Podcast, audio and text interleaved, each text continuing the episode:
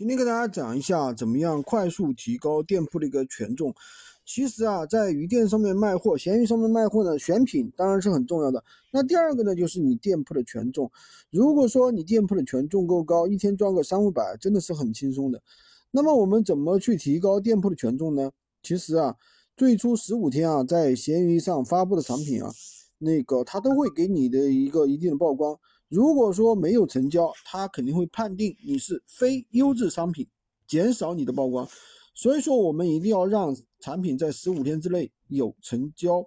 那怎么做呢？我们可以让我们的好朋友帮助我们成交，对吧？比如说啊，做 S 单买下我们的产品，提高我们商品的排名。